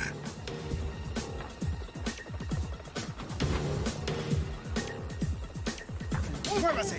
¡Muévase! ¡Muévase! ¡Vamos, muévase! De manera trágica termina su propia vida con un solo disparo en la cabeza. A pesar de que las personas aportaron diferentes experiencias y diferentes conocimientos al equipo de trabajo, todas pudieron fusionarse y trabajar de manera muy eficaz. Los agentes de campo del FBI a menudo reciben la gloria por resolver casos. Pero los técnicos bien calificados en el laboratorio de delitos del FBI en Quantico, Virginia, merecen gran parte del crédito. Son más que científicos en batas de laboratorio. Son detectives creativos cuyo trabajo incansable a menudo decidirá si un caso se resuelve o no. El doctor Dwight Adams es el subdirector a cargo del laboratorio. Sabía que quería ser parte del laboratorio del FBI porque es una instalación de clase mundial y puedes mirar a los ojos a cualquier persona en este edificio y verás a personas que están muy dedicados a rendir al más alto nivel. Y nuestro único interés es proporcionar la verdad, proporcionar los resultados más precisos, fiables e indiscutibles que podamos. 11 de enero de 1982. El oficial de la patrulla de caminos de California, George Wolney, reporta un posible suicidio en la Interestatal 15 cerca de Barstow. Cuando llegan más agentes, encuentran a Robin Bishop, de 23 años, muerto por una sola herida de bala en la cabeza. La policía no puede encontrar un arma en la escena, pero sí encuentran marcas de esposas en las muñecas de la joven. Es evidente, esto no fue un suicidio. Esto fue un asesinato. En 1982, el oficial de la patrulla de caminos de California, George Wolney, informa sobre el descubrimiento de una víctima suicida en un lado de la carretera. Pero como la víctima recibió un disparo en la parte posterior de la cabeza, los investigadores en la escena concluyen que fue un asesinato. La licencia de conducir y el registro de la víctima son visibles, como si hubieran sido tomados por alguna razón. Para descartar la posibilidad de que un oficial de policía matara a la joven, los investigadores principales ordenan a todos los oficiales del área que entreguen sus armas de servicio para realizar comparaciones balísticas. Un oficial no lo hace. George Wolney, quien insiste en que le robaron su arma. En realidad, no lo sé. Wolney se convierte en sospechoso cuando los investigadores encuentran la estructura desmantelada de su calibre 357 en su camión, emitida por la policía. Alguien ha retirado el cañón, la única pieza que puede vincular el arma a la bala que mató a Robin Bishop a través de las pruebas de balística. La policía también encuentra una caja de municiones en el armario de la habitación de Wolney. Es la misma marca de bala que mató a Robin. A fines de 1982, el estado de California acusa a George Wolney de asesinato, pero un jurado estancado da lugar a un juicio nulo. Un segundo juicio en la Corte Superior también termina en un punto muerto. Los investigadores están convencidos de que Wolney es culpable. pero ya no pueden acusarlo a nivel estatal. Buscan ayuda de las autoridades federales. El agente especial Michael Randolph revisa el caso y reconoce que Walney es muy astuto. Enjuiciarlo será difícil, si no imposible. Obtener una condena tomará una tenacidad extraordinaria, tanto de los agentes en el campo como de los examinadores especializados en el Laboratorio de Delitos del FBI. Subdirector Ejecutivo Grant Ashley. La tecnología ha sido una gran herramienta, pero lo que aún es el aspecto más importante para el FBI es el lado humano. El examinador del FBI, Jim Carrigan, de la Unidad de Armas de Fuego y Marcas de Herramientas de Laboratorio, trata de encontrar un vínculo entre la evidencia y el sospechoso. Por lo general compararía las estrías en el cañón del arma homicida con las de la bala fatal, pero falta el cañón. Carrigan tendrá que pensar en otra posibilidad para encontrar otro camino a la verdad. Sabe que los investigadores habían confiscado mordazas y llaves cuando encontraron el marco del revólver. La pregunta era, ¿podría haber usado de estas herramientas alguna para sostener el marco mientras se retiraba el cañón del arma de fuego? Carrigan decide usar una técnica conocida como análisis de marcas de herramientas. Nota una pequeña impresión en el marco de la pistola. Luego revisa cada una de las herramientas de Wolney hasta que encuentra una llave de tubo con un diente roto.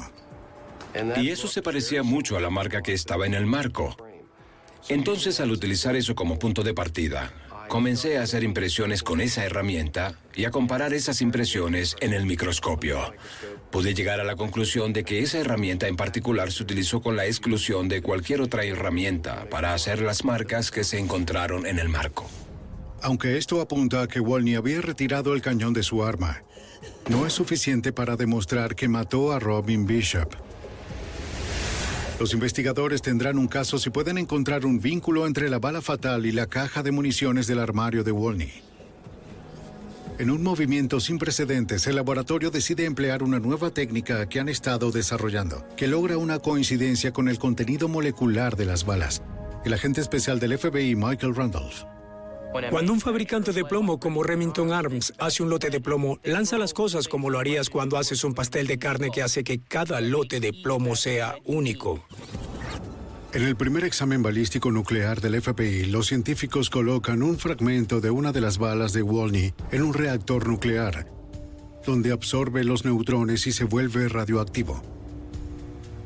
Cuando se mide, la radioactividad revela la cantidad precisa de cada elemento en el plomo una huella digital atómica. Examinan y luego repiten el proceso con un trozo de la bala fatal. Y aquí encontramos alrededor de 27 rondas que coinciden con exactitud con la muestra tomada de la cabeza de nuestra víctima. En enero de 1984, George Wolney va a juicio, esta vez en un tribunal federal. Wolney es declarado culpable y condenado a 90 años de prisión. 12 años después, George Wolney muere en prisión de un ataque al corazón. Subdirector ejecutivo para servicios de cumplimiento de la ley, Grant Ashley. Están los héroes olvidados de los que nunca has oído hablar. Las personas sentadas en el laboratorio que dan sentido a esto. Esto lleva mucho tiempo e implica a personas muy talentosas y pacientes. Probar un caso utilizando evidencia científica sólida es una herramienta esencial de todas las agencias de cumplimiento de la ley. Pero cuando las autoridades no tienen sospechosos claros y muy poca evidencia física, el FBI debe confiar en una de sus disciplinas únicas y menos comprendidas, la elaboración de perfiles. 31 de mayo de 1985. En un camino solitario en Lexington, Carolina del Sur, Shari Faye Smith, de 17 años, revisa su buzón de correo antes de desaparecer sin dejar rastro. Dos días de búsqueda infructuosa llevan a los investigadores a concluir que ha sido secuestrada. Temprano a la mañana siguiente, sus temores se hacen realidad cuando la familia de la joven desaparecida recibe una llamada del secuestrador. Explica que luego recuperarán a su hija y les dice que recibirán una carta ese mismo día. Cuando al fin llega la carta, la familia está horrorizada. Escrito en la letra de Shari, el documento se titula Última Voluntad y Testamento.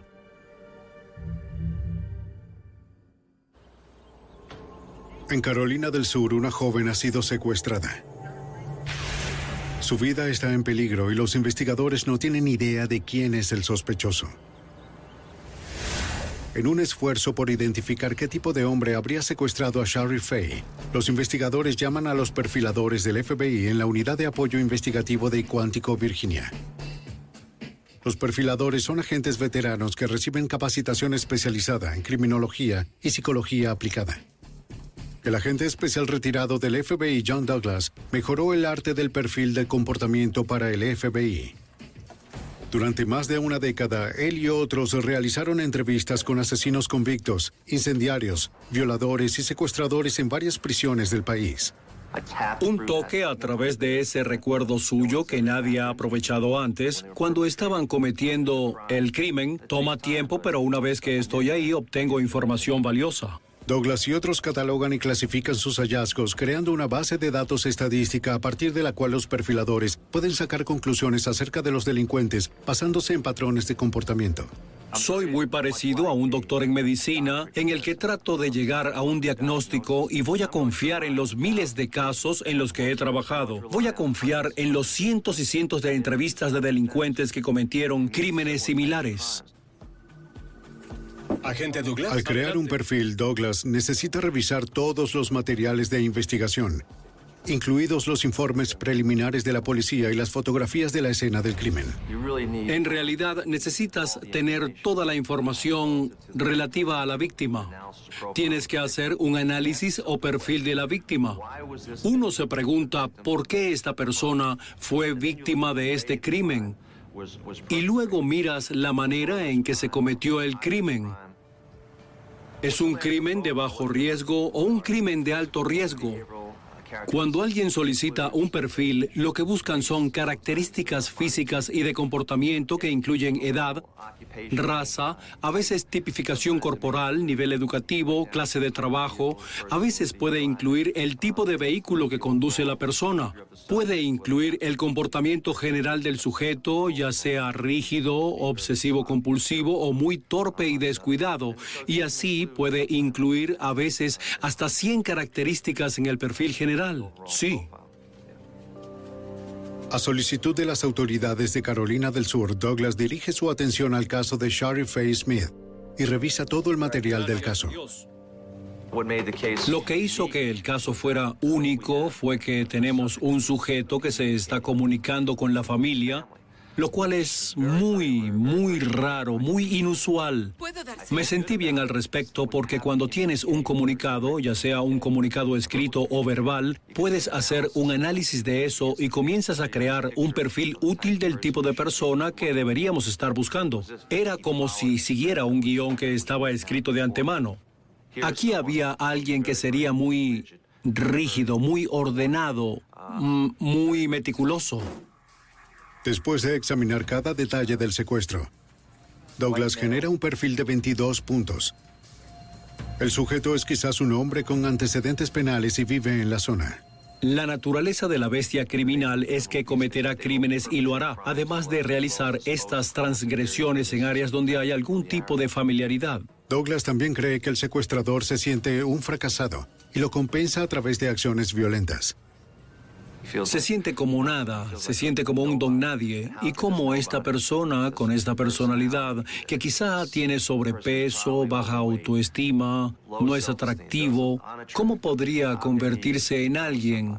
Perseguirá a víctimas a las que jamás podría acercarse en situaciones normales como Shari Faye Smith. Y así por primera vez en su vida podría sentirse poderoso. Dos días después de la última comunicación del secuestrador, llama a la familia con instrucciones específicas sobre dónde pueden encontrar a su hija. Escuche con atención. Grabación real. Tome la autopista 378 oeste hasta el círculo de tráfico. Gire a la izquierda en el edificio de Marco Blanco. Vaya al patio trasero. Dos metros más allá estamos esperando. Dios nos eligió. Los investigadores corren al lugar, esperando encontrar a la joven con vida. Cuando llegan, sus peores temores quedan confirmados. Shari Faye Smith está muerta. El cuerpo, después de haber estado expuesto al calor extremo durante varios días, está tan descompuesto que hace imposible determinar la causa exacta y el momento de la muerte. Es difícil decir. Para el perfilador, las instrucciones detalladas para el cuerpo de Shari, así como la condición de la escena del crimen, brindan más información sobre la mente del sospechoso.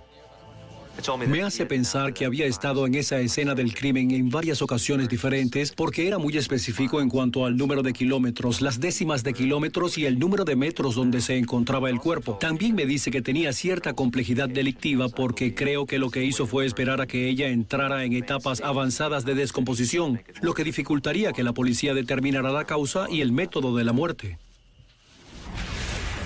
La noche del funeral de Shari, el asesino llama de nuevo y pide hablar con su hermana Dawn. Grabación real. Todo se salió de las manos y todo lo que quería hacer era hacerle el amor a Dawn. La he estado observando durante un par de... ¿A quién? En un momento escalofriante, el asesino usa el nombre de Dawn en lugar de Shari. Los investigadores se preparan para la posibilidad de que este asesino pueda estar convirtiendo su obsesión asesina hacia Dawn.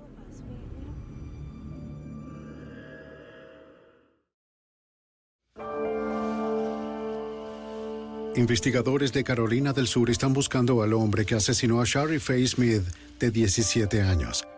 El perfilador del FBI, John Douglas, asiste a la investigación proporcionando un perfil del sospechoso. Después de dos semanas escondido, el asesino vuelve a aparecer. En un movimiento audaz, secuestra a Deborah May Helmick, de nueve años, de su patio delantero, a la vista de otro niño. Para el perfilador John Douglas, el cambio del asesino a un crimen más riesgoso es una señal de que está bajo presión. El crimen no refleja angustia en ese momento. Sin embargo, lo que sucede cuando empiezas a construir por la experiencia de otros casos, es decir, el caso de Ted Bundy mata a mujeres en la casa de Cayo Omega y luego persigue a un niño pequeño, está empezando por completo a sucumbir ante el estrés de estar bajo el escrutinio de los agentes de la ley tratando de atraparlo. Después de secuestrar a Sherry Faye Smith, el asesino había llamado en repetidas ocasiones a la familia, pero esta vez permaneció en silencio. Douglas debe idear un plan para hacerlo salir. Sabe que los asesinos a menudo seguirán sus crímenes en los medios de comunicación, por lo que decide organizar un servicio conmemorativo que sabe que se informará en los periódicos. Espera que esto reavive la fascinación del asesino con la hermana de Sherry Faye, Dawn.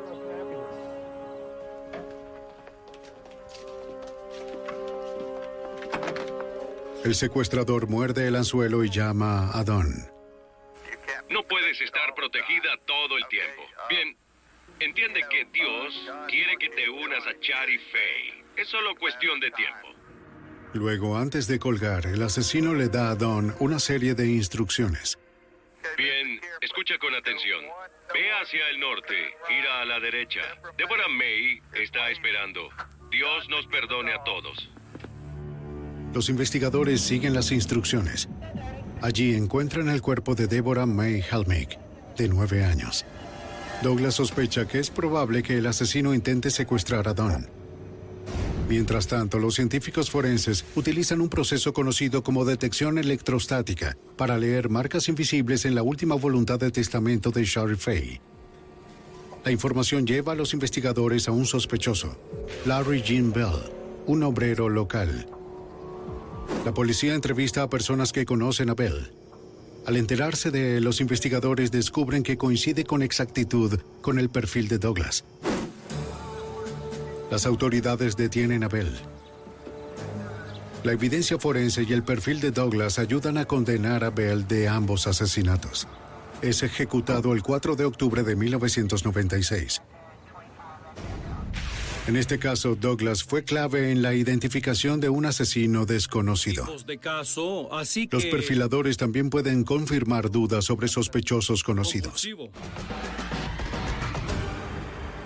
En 1983, la Policía Estatal de Alaska está investigando al primer asesino en serie del estado. Decenas de mujeres, en su mayoría bailarinas exóticas y prostitutas, han desaparecido. Muchas no vuelven a ser vistas. Pero algunas aparecen en tumbas poco profundas, con casquillos de calibre .223 muy cerca. Los policías estatales tienen un sospechoso, un hombre de familia de la zona, Robert Hansen. Un año antes, una prostituta le había dicho a la policía local de Anchorage que Hansen la había secuestrado y torturado antes de que ella pudiera escapar. Los oficiales de policía de Anchorage entrevistaron a los amigos de Hansen, confirmando su coartada. Registraron su casa y su automóvil, pero no encontraron pruebas y suspendieron la investigación. Los investigadores consideraron que Hansen, dueño de una panadería local, era un sospechoso demasiado improbable. Pero cuando los agentes del Estado se enteran del informe de la prostituta, creen que puede ser el asesino en serie que están buscando. Los investigadores contactan al agente especial del FBI, John Douglas, por ayuda. Y esto en realidad no era un perfil. Aquí tienen un sospechoso. Entonces lo que haces es hacer una evaluación de la personalidad de este individuo y algunas de las circunstancias que lo rodean para ver si esta persona tiene o no la capacidad y la propensión a la violencia. El hecho de que el criminal haya asesinado a tantas significaba que tenía los medios para trabajar inadvertido en la comunidad, como alguien que labora de forma independiente. Dado que los cuerpos se recuperaron en áreas remotas del bosque, quizás el asesino podría ser un ávido amante de la naturaleza. Hansen encaja en el perfil. Es tanto un dueño de un pequeño negocio como un cazador recreacional. Debido a que acechaba prostitutas y bailarinas exóticas, Douglas concluye que el asesino tendría una baja autoestima y tal vez creció sintiéndose marginado. Hansen no era atractivo, su cara estaba toda marcada, tenía un impedimento al hablar, lo que quizá le causó muchos problemas al crecer cuando era niño. Después de revisar todo el material del caso, Douglas concluye que Hansen era capaz de asesinar. Si los investigadores van a aprobar la culpabilidad de Hansen, necesitarán pruebas físicas. Para obtener una orden de registro de la casa de Hansen, deberán convencer a un juez de lo que encontrarán allí. El rol del perfilador ahora pasa de confirmar dudas sobre un sospechoso a ayudar a los investigadores a desarrollar una orden de registro. Las autoridades saben que necesitan buscar el arma que dejó los casquillos de calibre .223 encontradas cerca de los cuerpos. Le preguntan a Douglas si hay algo más que enumerar en la orden. Estamos tratando aquí con un asesino en serie. Comienza como una fantasía y una de las cosas que mantiene la fantasía después del crimen es que llevan algún tipo de recuerdo. Los llamamos souvenir o trofeos, algo que pertenece a las víctimas. No tiene que ser nada costoso, podría ser un reloj barato o bisutería. Y lo que harán es mantener esto. No lo mantendrán a la vista, lo van a ocultar en lugares dentro de la casa, bajo un espacio abarrotado si lo tienen, o arriba en el ático, bajo aislamiento. Douglas ayuda a los fiscales a escribir la declaración jurada que aumenta a 48 páginas. Un juez aprueba la orden. Durante la búsqueda en la casa de Hansen, los investigadores encontraron los trofeos que Douglas sugirió que estarían allí, incluidas las tarjetas de presentación de algunas de las víctimas. También encuentran varias armas, entre ellas un rifle Ruger .223. Las pruebas de balística demuestran que es el arma que disparó los proyectiles encontrados cerca de varias de las escenas del crimen. Ante toda la evidencia, Hansen por fin se quiebra. Confiesa haber asesinado a cuatro mujeres y es condenado a 461 años, sin posibilidad de libertad condicional. Mientras un perfilador proporciona una imagen psicológica de un criminal, los agentes de campo utilizan sus instintos, experiencia y razonamiento deductivo para entrar en la mente de un sospechoso y descubrir sus motivos. La mañana del 25 de enero de 1993, un pistolero solitario abre fuego frente a la sede de la CIA en Longley, Virginia, matando a dos empleados de la CIA e hiriendo a varios otros. En 1993, un hombre armado desata su furia con una AK-47 fuera de la sede de la CIA, matando a dos e hiriendo a otros en una lluvia de disparos. El agente especial del FBI, Brad Garrett, llega a la escena e intenta deducir un motivo para el ataque. Lo primero que haces cuando entras en la escena del crimen es considerar lo que es obvio. Bueno, lo obvio es que esto parece estar dirigido hacia la CIA. Podría estar dirigido hacia los individuos que fueron disparados, pero era claro que alguien quería hacer una declaración pública durante una hora pico de tráfico. Así que eso te da algo para empezar. En cualquier caso que investigas, siempre buscas un vínculo entre la víctima y el sujeto, porque si tienes un vínculo, tiende a facilitar la resolución del caso en comparación con los extraños que cometen delitos contra otras personas. Pero una vez que comenzamos a ver los antecedentes de las personas que fueron disparadas y las circunstancias por las que se encontraban en esa intersección, no parecía, al menos para mí, que hubiese un vínculo entre esas personas a las que les dispararon y la persona que lo hizo. Entonces, de inmediato, comenzamos a ver quiénes dentro de la CIA, en otras palabras, empleados descontentos, empleados actuales que pueden haber tenido una relación con esta gente, podrían haber tomado represalias por cualquier motivo. Pero después de pasar un tiempo haciendo eso, en realidad no había nada allí que destacara. Entonces, ¿dónde vamos desde aquí? Bueno, empiezas a mirar las cosas lógicas. Tienes una descripción de un individuo que realizó el tiroteo. Se colocó un rifle de asalto en el hombro y comenzó a disparar a corta distancia. Así que estás buscando a alguien que parece tener un problema serio con la CIA. Al cotejar la descripción física del asesino con una base de datos de compras recientes de AK-47, los investigadores identifican a un sospechoso. Es Mir Amal Kansi, de 28 años, un inmigrante pakistaní. La evaluación inicial de Garrett del motivo se confirma durante las entrevistas con personas que conocen a Kamsi. Solo viene Iván, no lo sé. Revelan que se estaba enfureciendo por la política exterior de los Estados Unidos y planeaba algo siniestro contra la CIA, la Casa Blanca o la Embajada de Israel. Por desgracia, Kamsi ha huido a Pakistán o Afganistán. Para traer al fugitivo de vuelta a los Estados Unidos para el juicio, Garrett debe utilizar lo que quizás sea la habilidad más importante de un agente, su capacidad para anticipar obstáculos y para idear formas de evitarlos. Después de cuatro años y medio de persecución, el agente Garrett recibe información de que Kamsi se esconde en un hotel pakistaní. Pero cuando lo detienen, hay un problema. Uno de los temores que tuve cuando entramos en la habitación y lo miramos es que no se parecía a su foto. Había ganado peso, tenía una barba, y entonces miré a los otros tres agentes y dije, no estoy seguro de si este es el hombre correcto. El agente Garrett debe estar por completo seguro. Sin una identificación debida del sospechoso, no puede traerlo de vuelta a los Estados Unidos. No quería abandonar esa habitación sin convencerme de que la persona que estaba esposada en la cama era, en efecto, Mir Amal Kansi. La única forma en que el agente Garrett puede hacer una identificación positiva es a través del análisis de huellas dactilares. Por lo general, el trabajo de especialistas de laboratorio, muy calificados que se encuentran a miles de kilómetros de distancia en Washington. Por fortuna, el agente Garrett ya había pensado en eso. Fui a la sede del FBI, a la sección de huellas dactilares desconocidas, y trabajé con uno de los examinadores de huellas dactilares con experiencia que tomó las 10 huellas dactilares del señor Kansi. Luego las estudiamos durante varios días y me di cuenta de todas las características únicas para poder identificarlo mediante huellas digitales una vez que lo encontráramos. aquí mismo. Ahora Garrett debe poner en práctica ese entrenamiento. Estaba esposado boca abajo en la cama y tomé una almohadilla de tinta de huellas dactilares y su pulgar con la tinta. Y tomé una hoja blanca de papel y luego pulsé su pulgar en el trozo de papel blanco. Así que entonces tuve su huella digital. Subí al piso del hotel con una linterna, una lupa y sus huellas. Hay coincidencia. Gracias a la previsión del agente Garrett, ahora puede llevar a un presunto terrorista de regreso a los Estados Unidos para ser procesado. Mir Amal Kansi es declarado culpable de asesinato, tiroteo intencional y uso de un arma de fuego en la comisión de un delito grave. Es condenado a muerte y es ejecutado en 2002.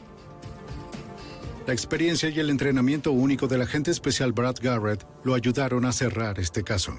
Pero a veces el recurso más importante de un agente es su capacidad para adaptarse a nuevas situaciones y pensar de forma rápida. Subdirector ejecutivo Graham Ashley. Estas son personas que quieren ganar. No están aquí solo para recibir un cheque. 1985. En las colinas de Arkansas, un ejército de extremistas conspiran para derrocar al gobierno de los Estados Unidos. Difundieron una doctrina de odio, asesinato y genocidio, lanzando redadas de muerte en iglesias y sinagogas. Los agentes federales deben desmantelar esta milicia bien armada sin iniciar una guerra sangrienta. El FBI sigue un rastro hacia el complejo de El Pacto, la Espada y el Ejército del Señor, o CSA por sus siglas en inglés, grupo violento de supremacistas blancos. El complejo está muy bien fortificado y los hombres en el interior están armados con granadas, docenas de armas automáticas e incluso un poderoso cohete antitanque. Los investigadores deben cumplir órdenes de arresto y registro pero a diferencia de la mayoría de las circunstancias en las que se utilizaría un equipo SWAT, esta situación es más delicada. Los informes confirman que hay mujeres y niños inocentes dentro del complejo. las puertas. Con cientos de vidas en riesgo, no puede haber margen de error. Las autoridades que trabajan en el caso no tienen la experiencia ni el personal para encargarse de la CSA y la Constitución de los Estados Unidos prohíbe a los militares ayudar en una investigación civil. El FBI decide enviar un grupo táctico altamente entrenado llamado el Equipo de Rescate de Rehenes, o HRT por sus siglas en inglés, el equivalente para el FBI de la Fuerza Delta del Ejército. El HRT actúa como una unidad de lucha contra el terrorismo dentro de las fronteras de los Estados Unidos. En 1985, el agente especial Danny Colson es el comandante del HRT. línea de la propiedad aquí. En pocas palabras, el HRT son asaltantes. Su trabajo es entrar en un punto de crisis, neutralizar a los terroristas y rescatar a los rehenes. Pero este no era ese tipo de situación. Estábamos muy bien armados, alertas y queríamos evitar un tiroteo. Para cumplir con la orden de detención y registro de manera segura, Colson debe adaptarse a las circunstancias. Con su método tradicional de ataque ya descartado, idean un enfoque diferente. Bien, muchachos. La reputación del FBI dependía de este caso y creímos que, sin lugar a dudas, la mejor manera de hacerlo era establecer un perímetro a escondidas, lo que sería muy peligroso y difícil, pero menos peligroso y difícil que hacer un asalto en ese complejo. Durante la primera fase de la operación, los equipos de reconocimiento penetran en el perímetro del complejo en plena noche. Usando sensores de mano y de aviones, evitan las patrullas que merodean la CSA. Después de 10 días de exploración, un equipo de francotiradores del HRT informa que una patrulla de la CSA está a punto de llegar a su posición sin saberlo. Como líder del equipo, Colson debe tomar una decisión en una fracción de segundo que podría afectar la vida de cientos de personas.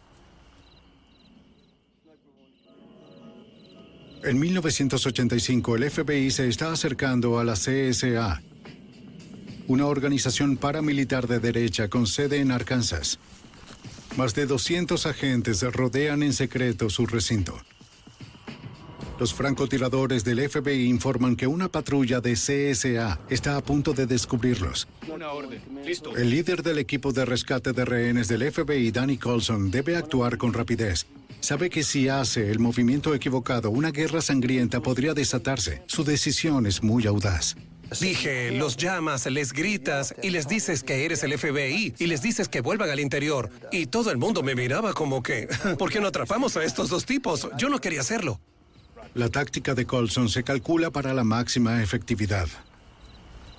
Quería asustar mucho a estos muchachos, pero también quería que entendieran que si les daba una orden, tenían que seguirla.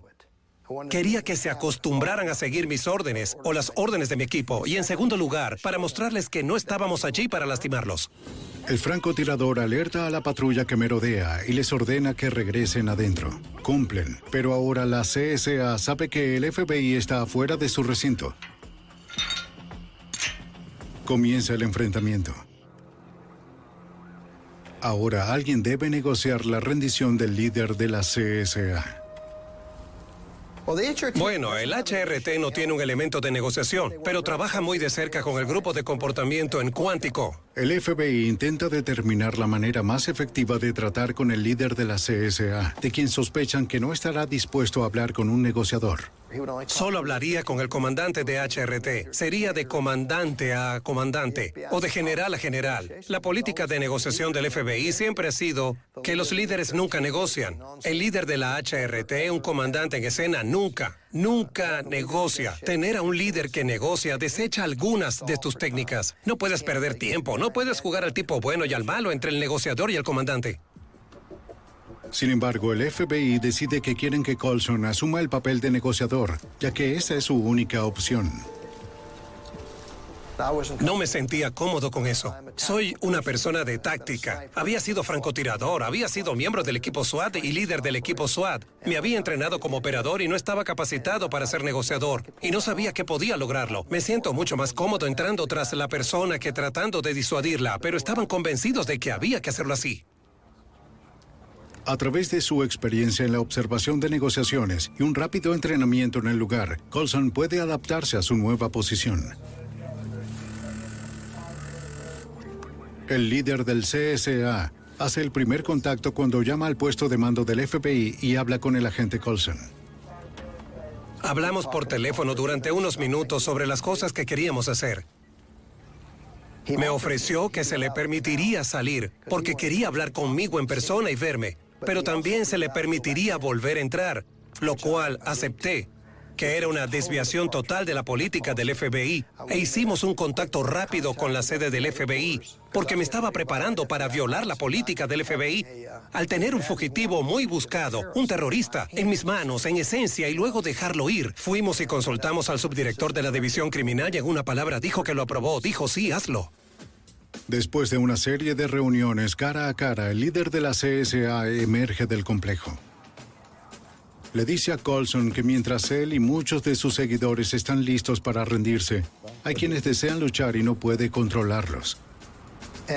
Y me dijo, necesito ayuda. Dijo, hay un hombre que es nuestro líder espiritual. Necesito su consejo y su ayuda para convencer a la gente de que salir es lo que hay que hacer.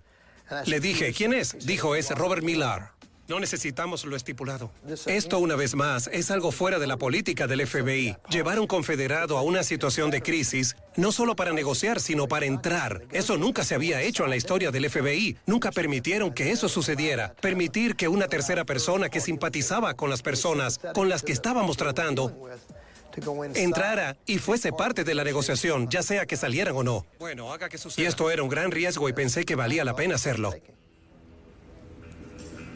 Colson obtiene la aprobación para permitir que el señor Millar negocie con los miembros de la CSA. Permanece dentro del complejo por casi 24 horas.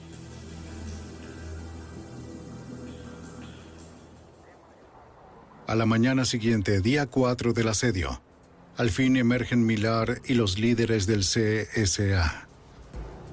Salieron y dijeron, tenemos un acuerdo de que nos rendiremos, entregaremos nuestras armas y saldremos en paz. Como comandante del HRT, Colson recibe las noticias con optimismo reservado. Esto no sea un engaño. Va a suceder. Estás pensando todo el tiempo en el peor de los casos. Incluso las cosas buenas deben ser miradas con ciertas sospechas. ¿Fue una distracción para salir por la parte trasera y comenzar un tiroteo? Entonces, teníamos que ser muy cuidadosos. Colson le da al líder 15 minutos para reunir a su gente y sacarlos. Y poco después, recibo una comunicación de un equipo de francotiradores que dice que están saliendo. Están saliendo. Los francotiradores informan que están vestidos de civiles, sin camuflaje, sin equipo de batalla, sin armas que se puedan ver. De manera milagrosa, el HRT cumple su misión sin un solo disparo hecho. Era un final por el que todos habíamos rezado y que fuimos afortunados de tener. Si no fuese por el pensamiento rápido y la capacidad de adaptación de Colson en situaciones tensas, el enfrentamiento quizás habría tenido una conclusión mucho más sangrienta. Muestra lo que el FBI puede hacer en una situación de crisis importante. Muestra la cantidad de disciplinas diferentes que tiene a su disposición. Cómo pueden aportar recursos ilimitados al enfoque de un problema. Es una gran máquina. Te molerá si eres un mal tipo. Y es lo que sucedió aquí. Esta no fue una historia del HRT, es una historia del FBI. Hemos visto algunas de las muchas formas en que el FBI trabaja para resolver casos. Con cada nuevo desafío que enfrentan, podemos estar seguros de que el buró se dedicará a hacer lo que sea necesario para proteger al pueblo estadounidense.